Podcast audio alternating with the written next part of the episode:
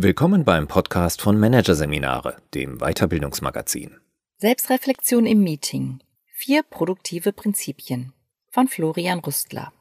Oft meckern wir über ineffektive und unproduktive Meetings und merken dabei gar nicht, dass wir nicht nur Opfer einer schlechten Meeting-Moderation, mangelnder Organisation oder einer schwierigen Personenkonstellation sind, sondern auch Teil des Problems. Was im Umkehrschluss aber auch bedeutet, jede und jeder von uns kann dazu beitragen, dass es besser läuft. Vier Verhaltensprinzipien, die dabei helfen. Sie finden ständig statt. Vorzugsweise dann, wenn man keine Zeit hat. Dauern meistens viel zu lange. Bringen in der Regel wenig. Und am Ende sind alle erschöpft oder heillos zerstritten. Auch wenn diese Beschreibung zugegebenermaßen etwas übertrieben ist, weiß doch wohl jede und jeder sofort, worum es geht. Klar, Meetings. Denn das Problem ineffektiver und schlechter Meetings ist weit verbreitet, wie Studien regelmäßig dokumentieren. Dass viele Meetings mittlerweile online ablaufen, hat daran wenig geändert. Außer dass zur allgemeinen Meeting-Misere auch noch eine grassierende Meeting-Müdigkeit dazugekommen ist, für die sogar ein eigener Begriff geprägt wurde. Zoom-Fatigue. An Möglichkeiten, analoge und digitale Meetings effektiver und besser zu gestalten, mangelt es nicht. Dafür gibt es viele Tools und Methoden, nur müssen sie eben auch genutzt werden. Deren Adressaten sind in aller Regel diejenigen, die Meetings organisieren und leiten. Trotzdem liegt die Qualität der Besprechungen nicht allein in ihrer Hand. Auch alle anderen, die nur am Meeting teilnehmen, können dazu beitragen, dass es deutlich besser läuft und zwar indem sie dem bewährten Change-Motto folgen, wenn du etwas wirklich verändern willst, fang bei dir selber an. Konkret bedeutet das in diesem Fall, das eigene Meetingverhalten zu reflektieren und neu zu justieren. Vier Verhaltensprinzipien haben sich dafür in der Praxis als besonders hilfreich erwiesen. Wer sich bemüht, diese zu befolgen, wird nicht nur unmittelbar mehr aus jedem Meeting für sich selbst mitnehmen, sondern auch sukzessive dazu beitragen, die Meetingqualität insgesamt zu verbessern denn die aus den Prinzipien resultierenden, funktionalen Verhaltens- und Kommunikationsweisen werden von den anderen Teilnehmenden in der Regel als sehr positiv erlebt, weshalb sie über kurz oder lang wahrscheinlich damit beginnen, sie bewusst oder unbewusst zu imitieren. Prinzip 1. Aufmerksames Zuhören. Klingt simpel, ist tatsächlich aber ziemlich schwierig, einer anderen Person wirklich aufmerksam zuzuhören.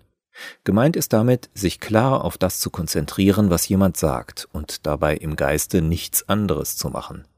Wer sich in Meetings oder auch in anderen Gesprächen einmal selbst genau beobachtet, wird wahrscheinlich feststellen, dass er oder sie meist nur mit einem Teil der Aufmerksamkeit beim Gegenüber ist, während der andere Teil umherschweift oder, noch häufiger, bereits die eigene Antwort oder ein Gegenargument vorbereitet denn so wurden wir alle sozialisiert und darauf werden wir täglich trainiert.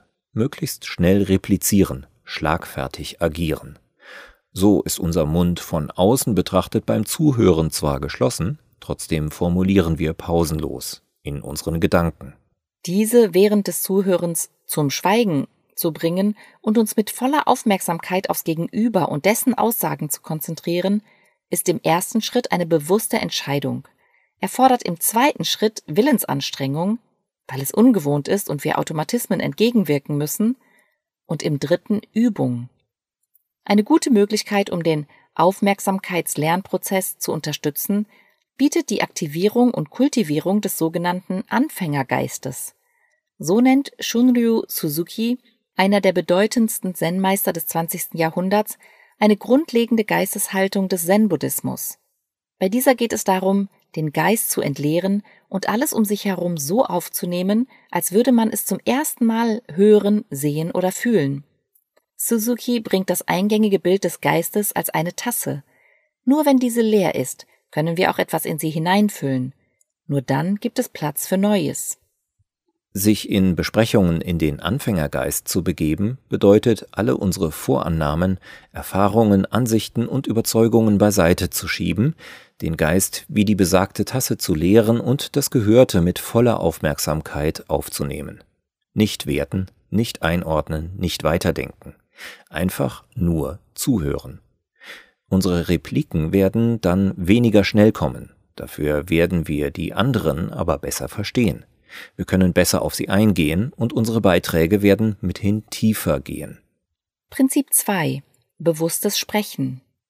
In Business- und Karriereratgebern heißt es oft, dass es entscheidend sei, Sichtbarkeit zu erlangen. In Besprechungen etwa dadurch, dass man ausreichend Redeanteile hat. Denn letztlich bleibt, wie manchmal lakonisch angemerkt wird, bei den anderen Teilnehmenden weniger hängen, was man gesagt hat, sondern vielmehr, dass man etwas gesagt hat. Man bleibt dann als Person oder besser noch als Player im Gedächtnis. Bewusstes Sprechen macht sich um Sichtbarkeit dagegen keinerlei Gedanken. Beim Sprechen nach diesem Prinzip wird genau andersherum angesetzt. Es geht nicht darum, etwas zu sagen, um etwas gesagt zu haben, sondern allein um die Relevanz eines Beitrags. Ist das wirklich wichtig und kann uns das im Moment wirklich weiterbringen? Qualität vor Quantität. Die Relevanz bezieht sich dabei übrigens nicht nur auf das Inhaltliche. Beiträge können auch emotionale Relevanz besitzen. Etwa eine lustige Anekdote, mit der aufkommende Spannung gelöst wird. Besonders schwierig wird bei der Befolgung des Prinzips des bewussten Sprechens oft das Warten auf den richtigen Moment erlebt.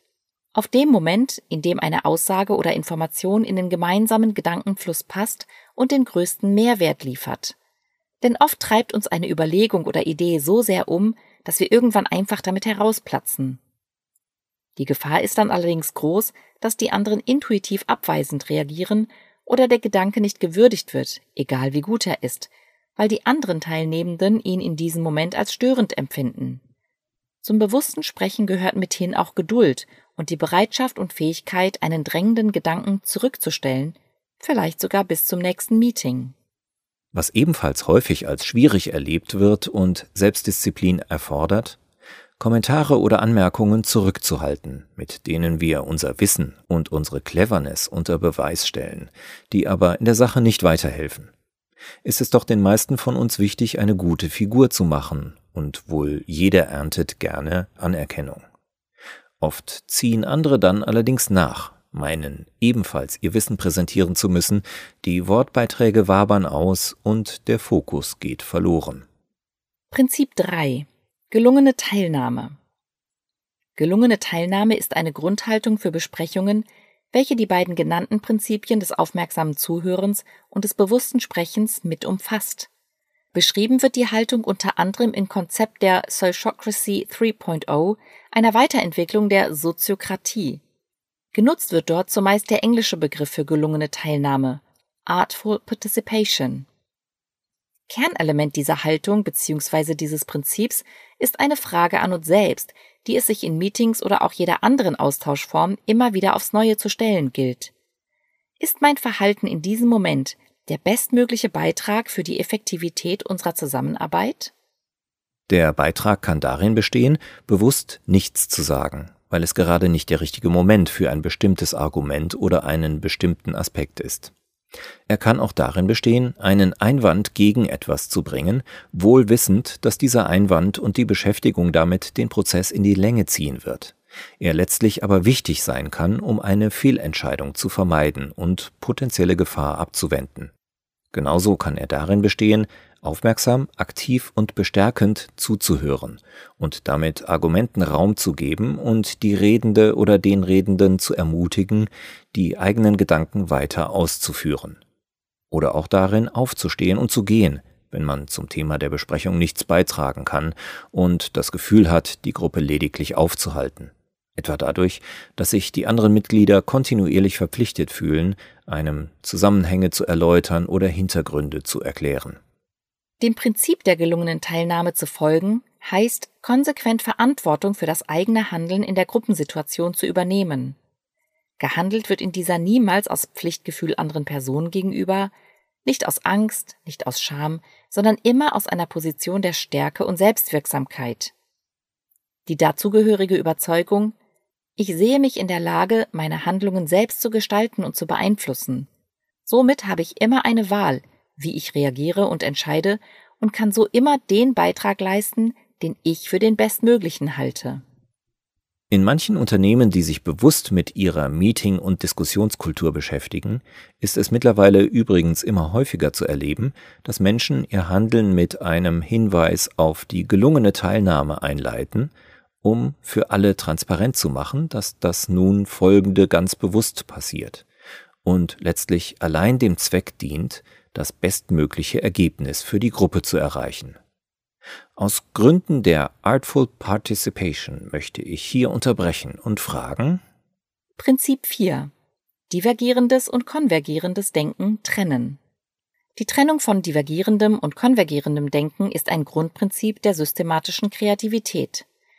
In der Phase des divergierenden Denkens geht es darum, im Rahmen einer breit angelegten Suche möglichst viele unterschiedliche, verschiedenartige und neuartige Alternativen zu finden. Alternativen können dabei etwa Ideen, Informationen, Problemformulierungen oder Handlungsschritte sein. In der Phase des konvergierenden Denkens werden die gesammelten Alternativen dann mit einer positiven und bejahenden Grundhaltung fokussiert evaluiert. Erst sammeln, dann bewerten, lautet die Kurzform des Prinzips. In der Meetingpraxis kommt die Phase des divergierenden Denkens oft zu kurz, beziehungsweise beide Phasen werden miteinander stark vermischt.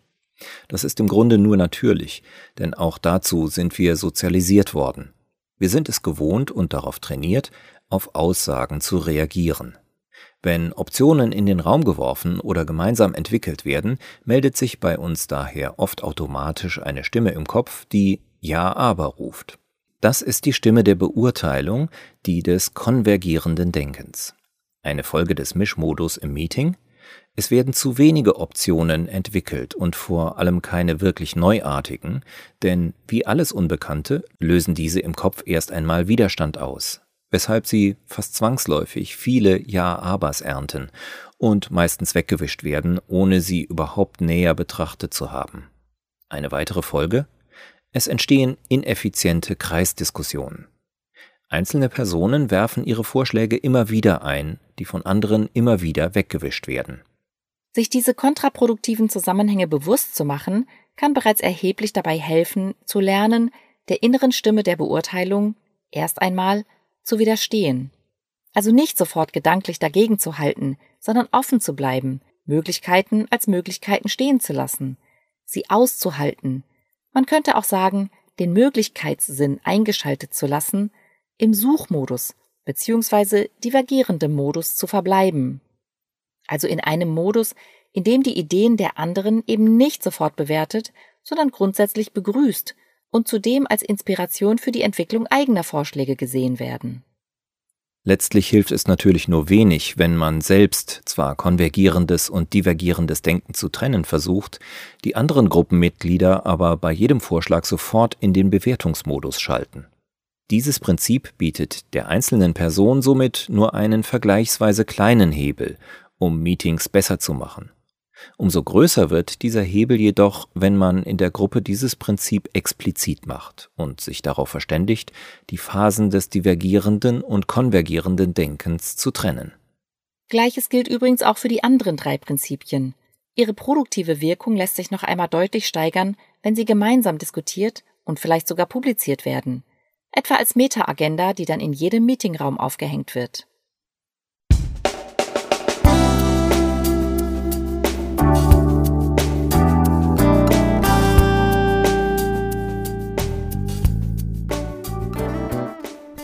Sie hörten den Artikel Selbstreflexion im Meeting. Vier produktive Prinzipien von Florian Rustler aus der Ausgabe November 2021 von Managerseminare, produziert von Voiceletter. Weitere Podcasts aus der aktuellen Ausgabe behandeln die Themen Emotionale Diversität fördern, Melancholie fürs Management und Entscheidungsfindung. Langsam ist das Neue schnell. Weitere interessante Inhalte finden Sie auf der Homepage unter managerseminare.de und im Newsblog unter managerseminare.de/blog.